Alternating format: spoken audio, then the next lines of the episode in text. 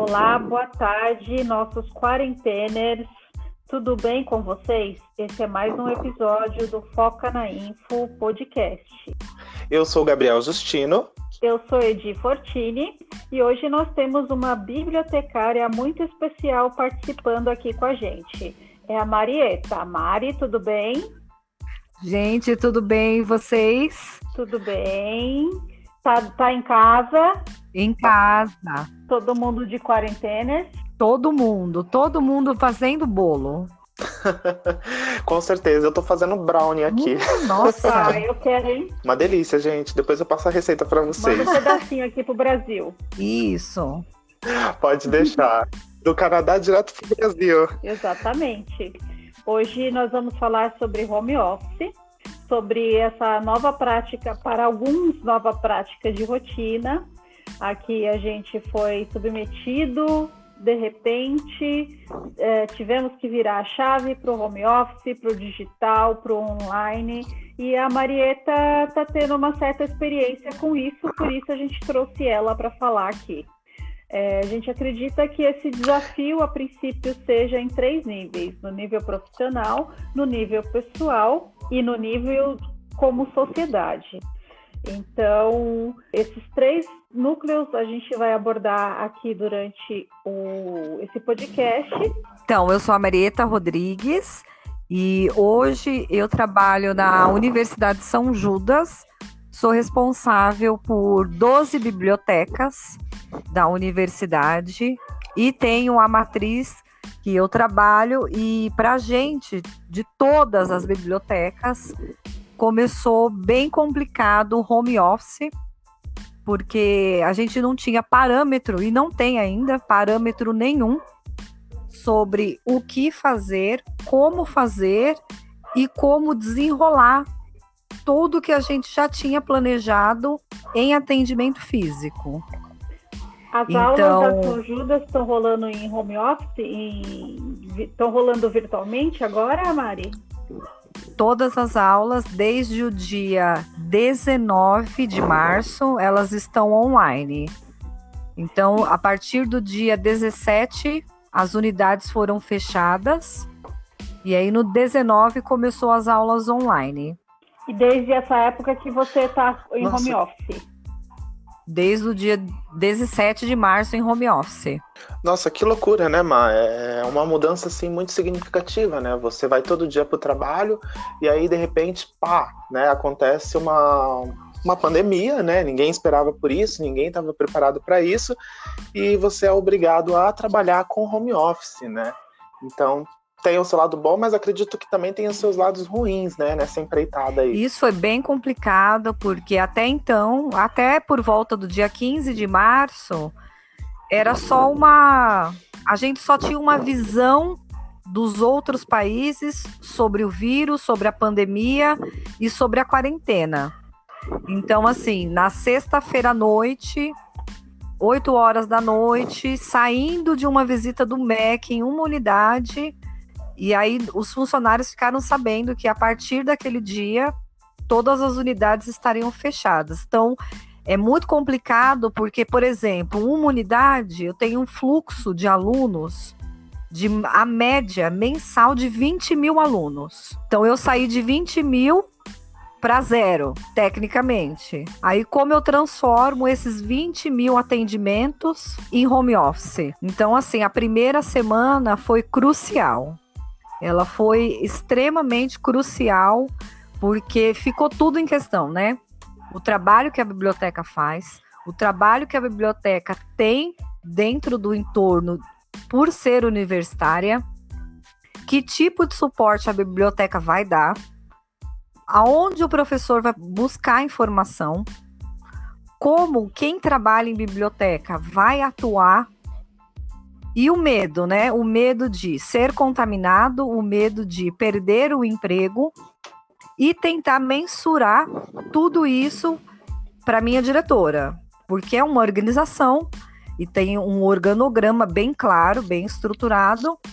E esse momento é um momento de mensuração de trabalho para quem trabalha em biblioteca universitária, porque o nosso foco é atendimento presencial. Nossa, Mar, isso é muito complicado, né? Eu acho que é uma coisa que ninguém está preparado. Eu acho que principalmente essa questão da mensuração, principalmente a biblioteca, né? Um dos setores, eu acredito, que mais sofre para poder mostrar o, o seu trabalho. A gente tem a parte técnica, claro, mas os gestores que estão acima de nós, eles querem ver números, quantas pessoas frequentam, quantas pessoas é, pegam livro emprestados, quais livros pegam emprestado. Então é uma coisa que, quando a biblioteca está fechada, é muito difícil você mensurar isso, né? É um desafio hércules isso. É o mais complicado e é o que eu estou conseguindo é, efetivar a mensuração agora, quase um mês depois. E mesmo assim, é bem complicado porque existe, a gente precisa entender que dentro da biblioteca, em home office ou não, a gente tem escalas de trabalho. Então a gente tem o estagiário, o auxiliar, o bibliotecário, né? Dentro de biblioteca universitária, a gente tem os coordenadores, os diretores de campus, né? A gente tem a regulação que auxilia nas visitas do MEC na preparação desse material. E a gente sabe que nem todo mundo que trabalha em biblioteca consegue é, fazer o que a gente tem que fazer. Algumas questões burocráticas, os auxiliares, eles podem até tentar nos ajudar, mas a gente não consegue passar para eles isso. Então, assim, foi criando situações para ver se eles conseguem nos ajudar. Mas eu tenho uma dúvida com relação a, a todo esse processo. É, como foi né, essa, essa surpresa? Como foi esse planejamento né, da São Judas? E, e, como foi encaixar a biblioteca nessa questão do home office, né? E como, como foi discutido isso, né, entre você, os diretores e as, as pessoas aí, é, para atender os alunos. Né? Como é que está sendo feito esse trabalho? Então, é, como foi uma medida muito rápida, foi uma tomada de decisão muito rápida fechar para os alunos, é, porque tinha uma suspeita de uma aluna com Covid no campus, que é a matriz, e isso gerou, é, é, isso ficou claro para todo mundo que trabalha. É muito importante eu dizer isso, porque ficou claro como a fake news ela conseguiu fazer uma movimentação totalmente fora, fora da realidade. Então, é, rolou um boato que uma aluna tinha é, contraído na viagem que ela foi o vírus. É, aí, quando começou a, a, todas as notícias sobre depois do carnaval, que chegou o vírus e que tinha alguma pessoa infectada, em grupos de WhatsApp dos alunos, fez com que a direção fechasse a, a faculdade. Então, isso foi muito complicado, foi muito rápido, porque ela, como aluna, ela pediu que a unidade fosse fechada. E a partir daí, a gente só conseguiu se programar depois. Então o processo foi assim: a direção chegou e falou: olha, a gente vai fechar. O que, que a gente precisa da biblioteca? Funcionamento completo das bibliotecas digitais, auxílio nos alunos na busca dos títulos. Então volta-se a ensinar a fazer a pesquisa. Pega é, que, o aluno que já tem livro prorroga e a gente vai tentar mensurar qual foi o nosso nível de acesso nas bibliotecas virtuais e todos os outros burocráticos que a biblioteca tem, cancelamento, devolução de livro. Então a gente começou a criar estratégia a partir do momento que foi acontecendo. Então apareceu um cancelamento, como que eu vou tratar? Ah, ele vai até a unidade, deixa o livro, segurança pega, eu devolvo pelo sistema. É o que dá para fazer.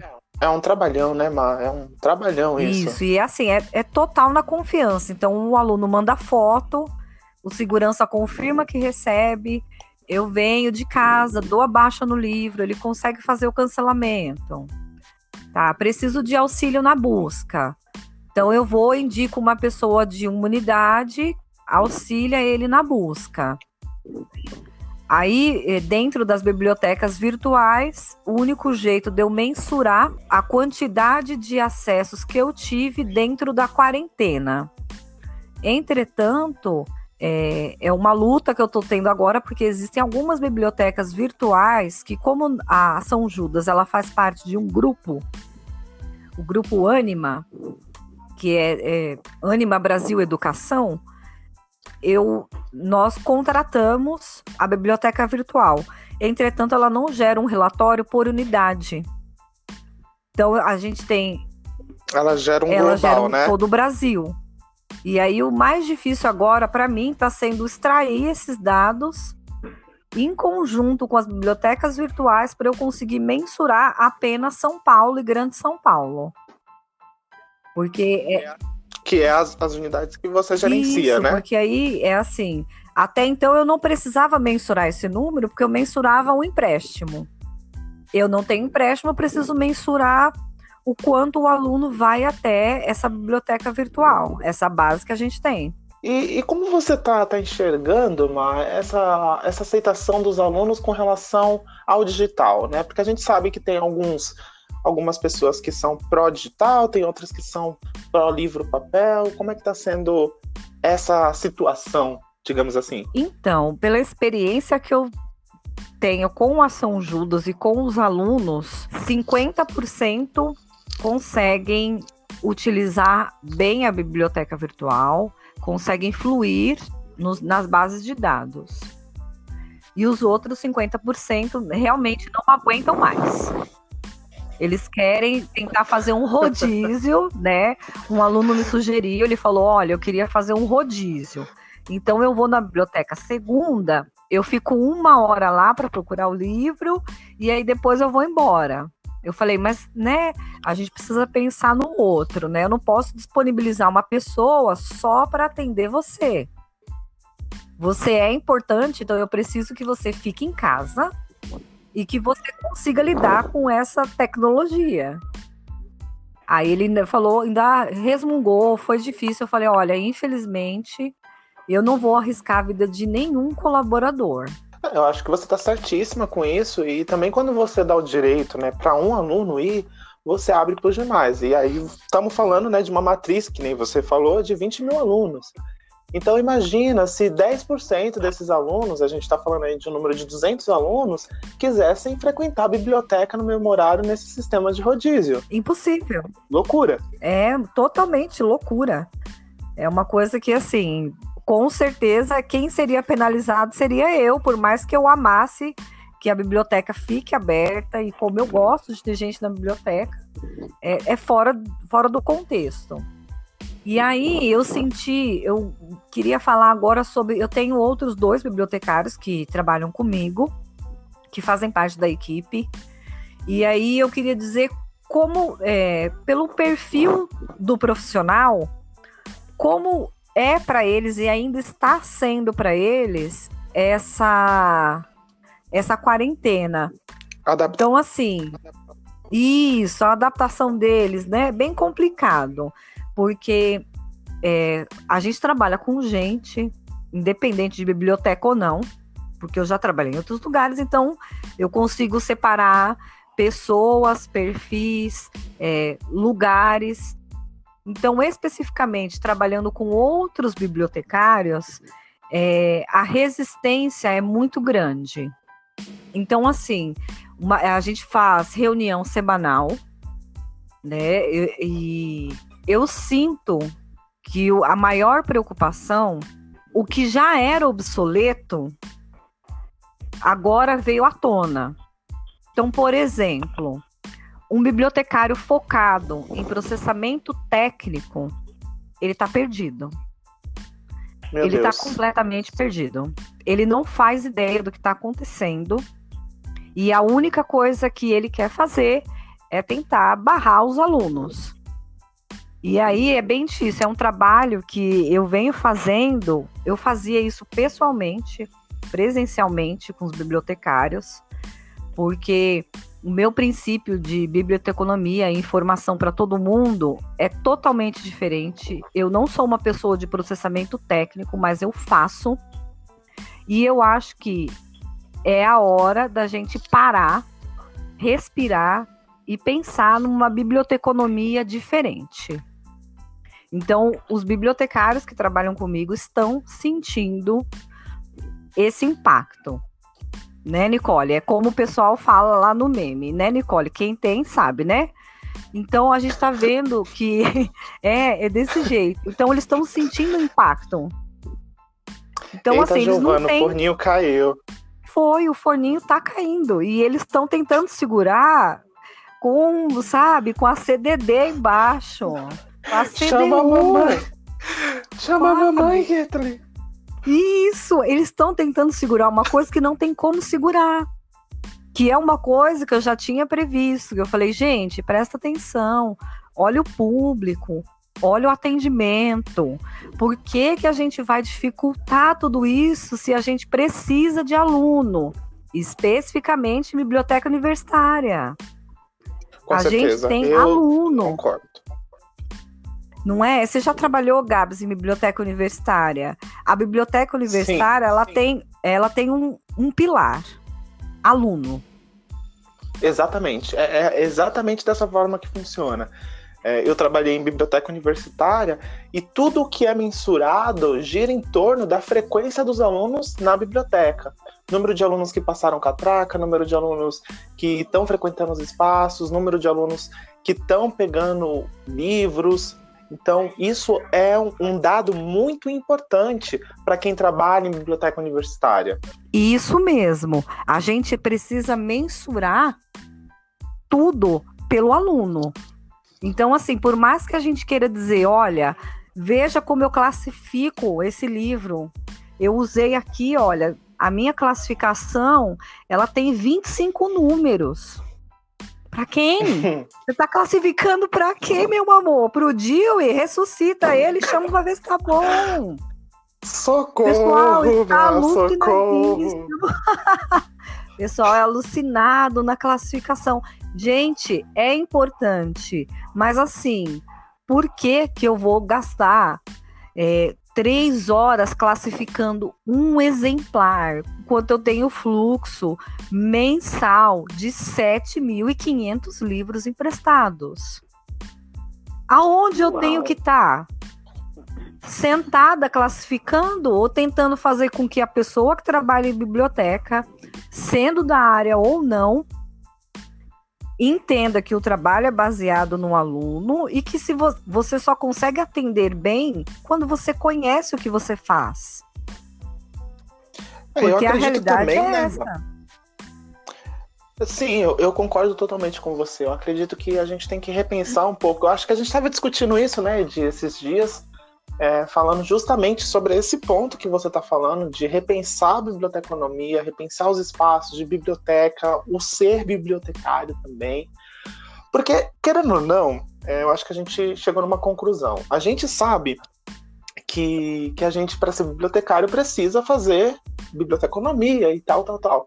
Mas, para o aluno que frequenta, ou, ou para o público em geral, em diversos tipos de bibliotecas, qualquer pessoa que está numa biblioteca, funcionário, é bibliotecário. Então isso é uma coisa muito complicada. Então você tem que saber gerenciar muito bem essa questão de tudo, né? E aí entra a parte da classificação, que é você está classificando para quê, para quem? Para que fazer uma classificação exaustiva? O seu público entende aqueles números? E se ele não entende, qual que é o erro de comunicação que está tendo aí entre a biblioteca, os bibliotecários e usuário. Porque quando o público não entende, para que uma classificação quilométrica, sendo que seu usuário para ele é só número? Não faz sentido nenhum para ele. Então acho que está na hora da gente repensar um pouco isso, essa questão de fazer classificação exaustiva. E acredito que essa mudança que estamos tendo nos modos, de forma geral, também tenha vindo para ajudar a empoderar o usuário da biblioteca, né? Também acho, acho que é uma questão muito primordial, Edi, de verdade.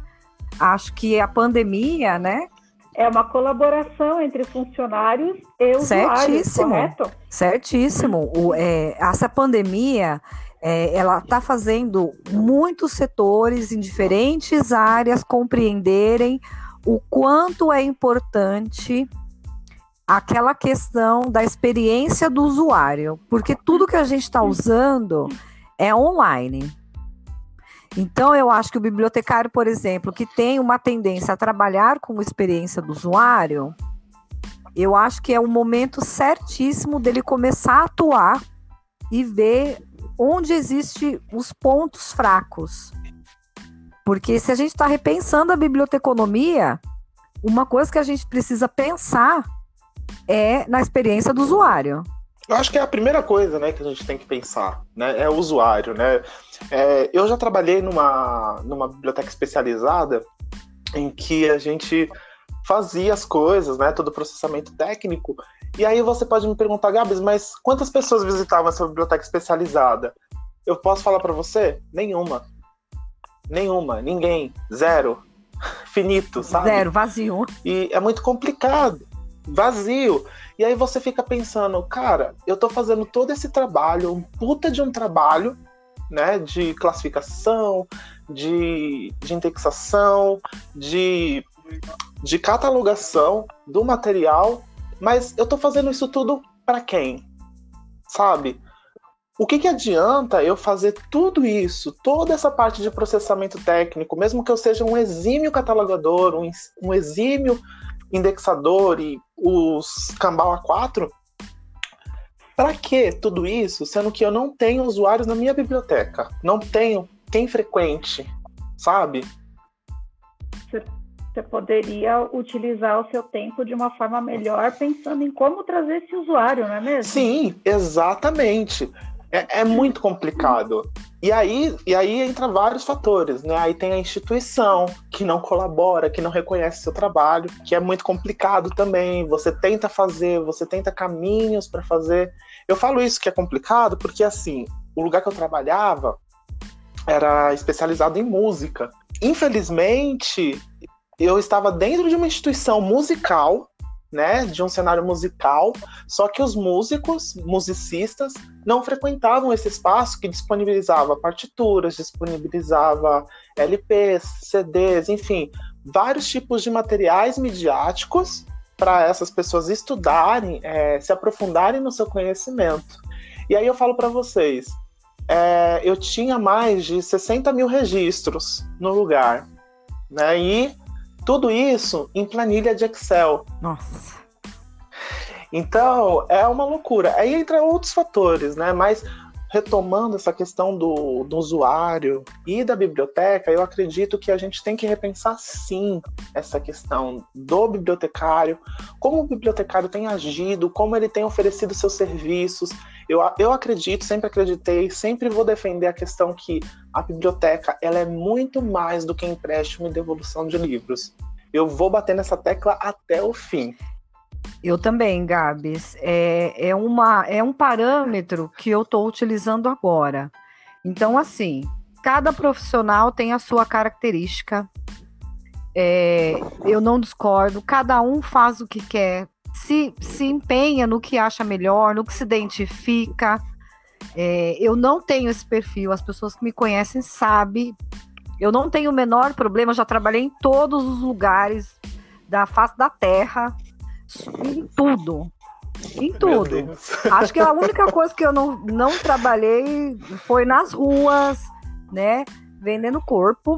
Não cheguei nesse estágio, mas assim, também faria para sustentar os meus filhos, que é a, é a questão primordial.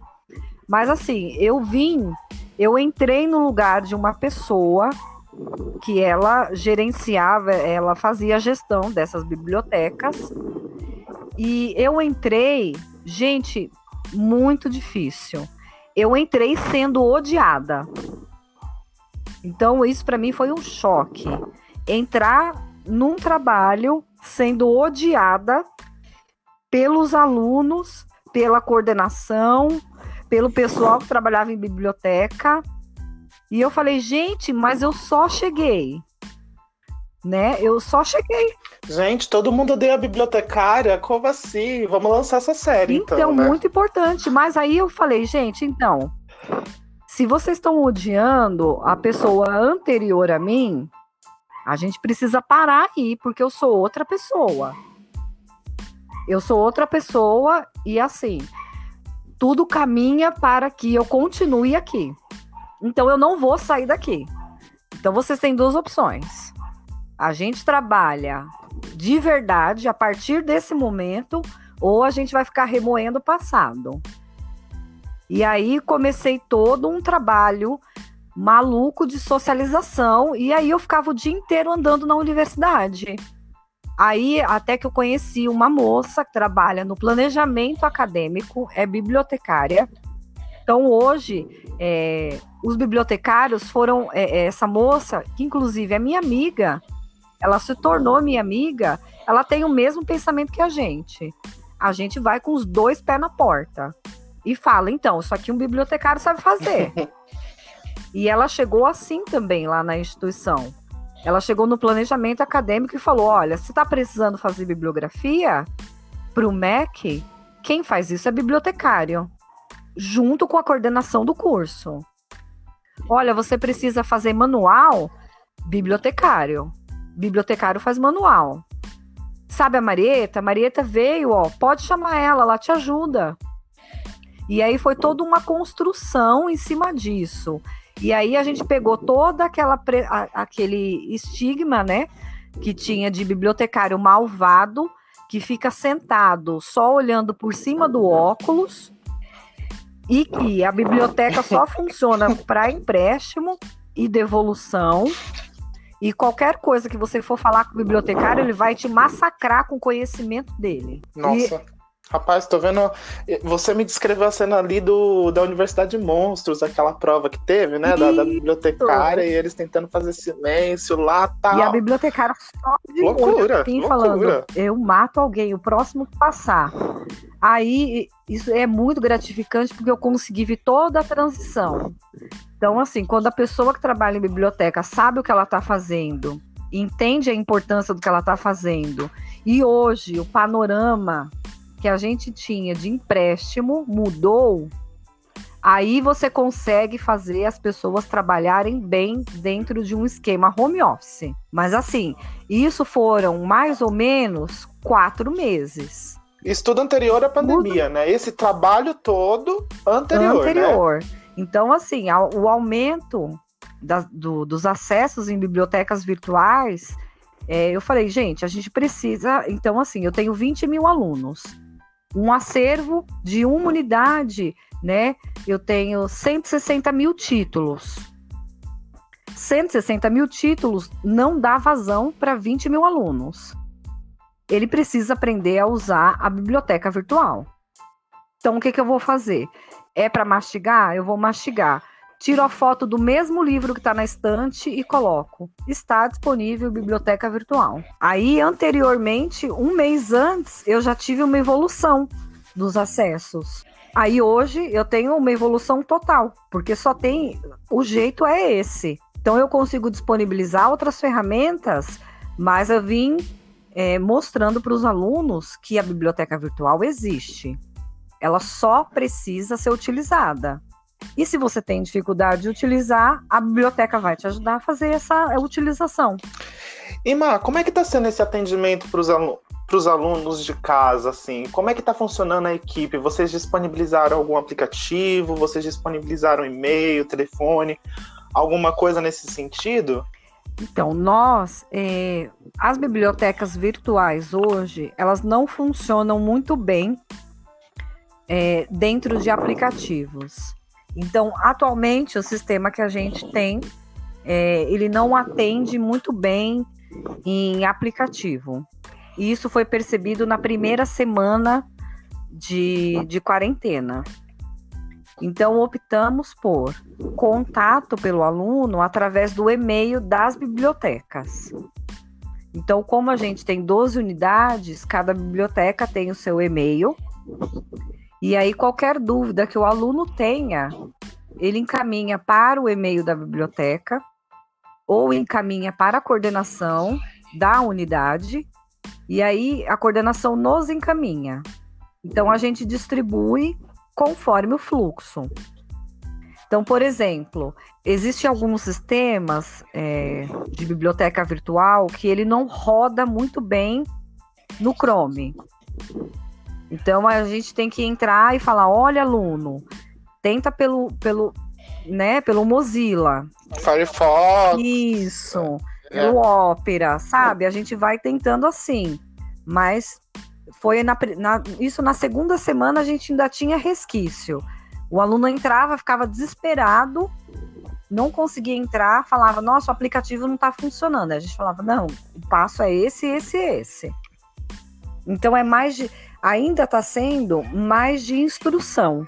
Entendi, entendi. Bem, bem bacana, né? Essa, essa questão do desse auxílio, né? E vocês perceberam, teve muitos e-mails que vocês receberam ou, ou não? Então, a gente, é, o nosso fluxo maior de e-mail foi quanto a prazo de devolução. Né, é a questão a, da multa, né? Dúvida. É a maior, o maior fluxo é quanto eu vou pagar de multa. A multa, três reais. Isso. Não, mentira, gente, brincadeira. Mas aí não teve, não Só tem. apenas três reais. É três reais. É, mas aí, como não tem multa, a gente está explicando, olha. E aí eu gerei um SMS para todos os alunos de todas. Eu gerei não, né? Porque é em, em parceria com o marketing.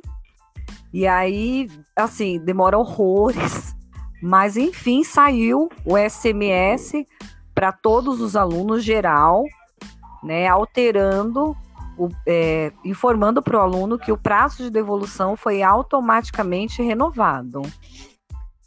Aí agora. Bacana esse trabalho. Que já estamos na, indo para a terceira, quase quarta semana. Agora sim a gente tem dúvidas como utilização, melhor busca né? Dentro de uma plataforma que a gente tem, que a maioria utiliza, né? Que é o RT Online. Então, assim, dentro do RT Online, então precisou demandar é, um treinamento. Semana passada eu fiz um treinamento com todo mundo que trabalha em biblioteca, porque para algumas pessoas é fácil entender de doutrina, para outras não. Então, até explicar, né? Olha, você vai nessa doutrina, nessa doutrina, usa essa palavra. Então, aí o pessoal da biblioteca precisava entender o sistema que não entendia. Então, foi um momento também de é, reciclagem.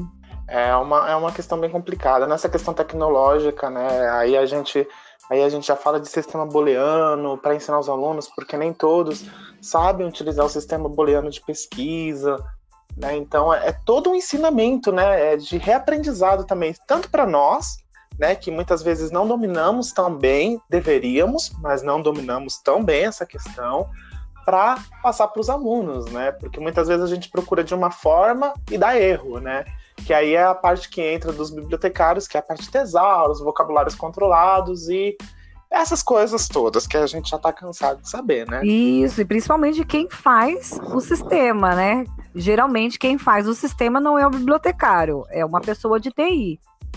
E a pessoa de TI ela faz o sistema para ser mais prático na busca, mas ela não, não tem, ela não segue um padrão. Então até você é, não tem a, né? a expertise, né? Isso. Não então, tem a expertise você... do bibliotecário, porque é, até oh, você desculpa, descobrir, né? continua, por favor. até você descobrir como que o, a pessoa de TI decidiu colocar, né, uma MP, uma doutrina dentro da RT. Então lá se foram alguns algumas vergonhas passadas na, né, com o aluno. Aí você fica, não, mas é, eu tenho certeza que tem. Aí você toma que pen. E quais seriam os próximos passos assim da biblioteca? Vocês estão é, questionando isso, estão estudando, porque provavelmente a gente ainda continue em isolamento durante alguns meses, algumas semanas pelo menos. Vocês estão discutindo quais serão os próximos passos? Então, Como que tá é, entre vocês? O que a gente pensa agora é como nós vamos mensurar a quantidade de acessos que tipo de busca foi utilizado, e tudo isso a gente vai precisar da ajuda de quem é, de quem trabalha né, na biblioteca, nessas bibliotecas virtuais. E uma coisa muito importante que até então não era nossa realidade, que vai ter que ser, não tem como, não, não existe outro caminho, é mensurar a quantidade de erro que essas bases digitais apresentaram. Então, assim, é, especificamente os bibliotecários, as pessoas responsáveis que estão atuando nisso, como eu, é, o, meu, o meu próximo passo é: eu preciso saber as falhas que aconteceram, os tipos de busca, para melhorar todo esse fluxo. Então, vai ser um trabalho totalmente voltado para a experiência do usuário. E aí, é, é, não é uma coisa que faz parte da minha, da minha competência, né? E não é uma coisa que eu já trabalhei, mas eu vou ter que achar um jeito de fazer. E quanto à estrutura física, é, estrutura, infraestrutura, você acha que já está então, ok? Então, assim, a infraestrutura estão andando? É bem complicado. Se pensar lá na biblioteca física, tá ok. O que eu preciso é atribuir reciclagem atrelado à tecnologia e às ferramentas que a gente tem.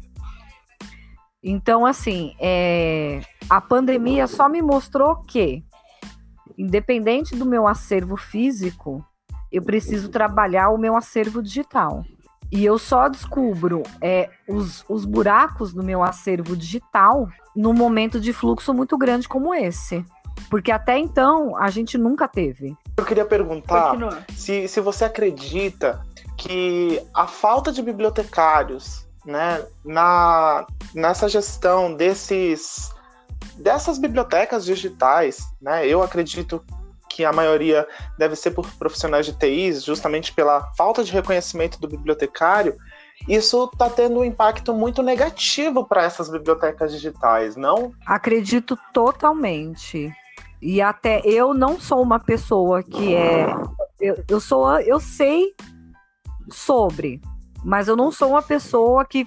Né, eu não consigo me imaginar trabalhando com isso. Mas a certeza é precisa de bibliotecário dentro do sistema de biblioteca digital. E isso é para ontem porque o TI não entende a mesma língua que a gente entende. Então, a TI entende é, a universidade como um cliente.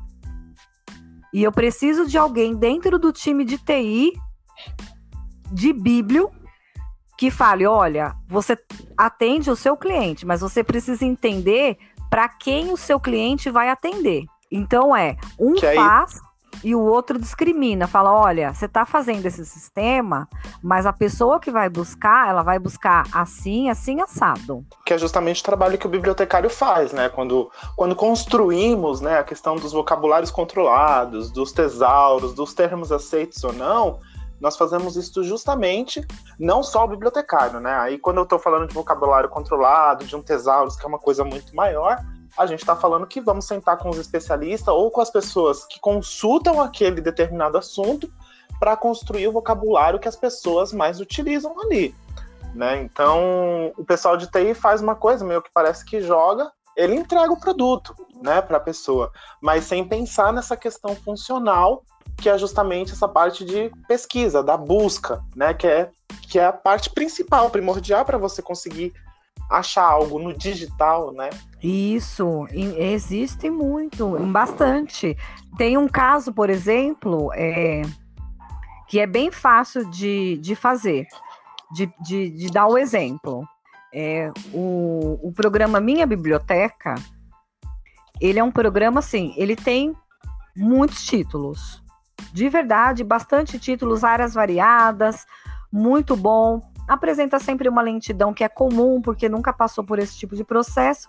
Entretanto, é, eu tive que ficar um mês só utilizando minha biblioteca para eu conseguir chegar no ponto que não aceita ponto e vírgula, não aceita dois pontos, não aceita acento circunflexo na busca. Então eu parei um mês e todos os dias eu pesquisava durante uma hora títulos, ponto e vírgula, vírgula, circunflexo, trema, mesmo não existindo mais, ainda existe alguns títulos que tem. Então eu passei um mês para descobrir que qualquer coisa que eu jogue dentro desse escopo não funciona. É, isso é uma aí, questão muito complicada, né? Isso aí eu fiquei pensando. O usuário não tem que saber disso, né? Assim, tecnicamente, quem fez o sistema devia ter pensado: olha, se eu vou colocar direito tributário, mas também não aceita assento, eu vou deixar aqui, né? Então, direito tributário sem assento, porque aí ele acha. Então, se eu quero padronizar, então eu vou padronizar tudo e aí eu venho treinando meu usuário. Olha, acento, vírgula, dois pontos. E é uma coisa que eu percebi que eu falei, gente, vai dar erro isso aí. No futuro, a gente vai ter grandes problemas. Nossa, eu tô lembrando daquele meme, né? Usuário, vou buscar. Aí o sistema olha para ele, vá para onde? É isso Vai mesmo. pra onde, querido? Vai pra onde? Vai pra onde? Não acha. Não acha. Não acha. Então isso é muito complicado. Então, assim, é, pode ter a certeza de que quando a gente tentar retornar ao nosso ambiente de trabalho, uma das, das primeiras coisas que eu vou fazer junto com a bibliotecária que trabalha né, no planejamento acadêmico, é isso. A gente vai sentar, vai chamar os representantes das bibliotecas virtuais e vai apontar todos esses erros. E a gente vai falar, a partir de hoje, se não tiver indexação, se vocês não chamarem um bibliotecário para rever tudo isso, a gente não vai mais ficar. Porque não é viável. Eu não posso ter uma perda de 80% do meu usuário dentro de uma biblioteca virtual, porque o ser decidiu indexar tributário sem assento. É, é, é, é incomum. Absurdo, é né? assim, não dá. Então, tudo bem, o TI tá lá, é isso que ele faz. Ele entrega o grosso. Mas, assim, se você não quer perder o seu contrato com uma instituição, você escuta o que eu estou falando, porque esse momento de pandemia foi um momento crucial para a gente ver até que ponto essas bibliotecas virtuais funcionam bem. Bom, eu só queria fazer uma, uma pergunta da opinião de vocês que estão aqui. É, vocês acham que os bibliotecários deviam fazer uma ação coordenada? Quando eu digo isso, é, a Marieta da São Judas, é, os bibliotecários de outras universidades, para é, sentar com esses representantes e falar: então, nós precisamos de uma coisa bem feita. Vocês acham que, que há necessidade de fazer um movimento coordenado de bibliotecários? Então, essa é uma questão muito complicada. Porque a gente precisa pensar, Gabs, que nem todo mundo tem a mesma inquietação da gente.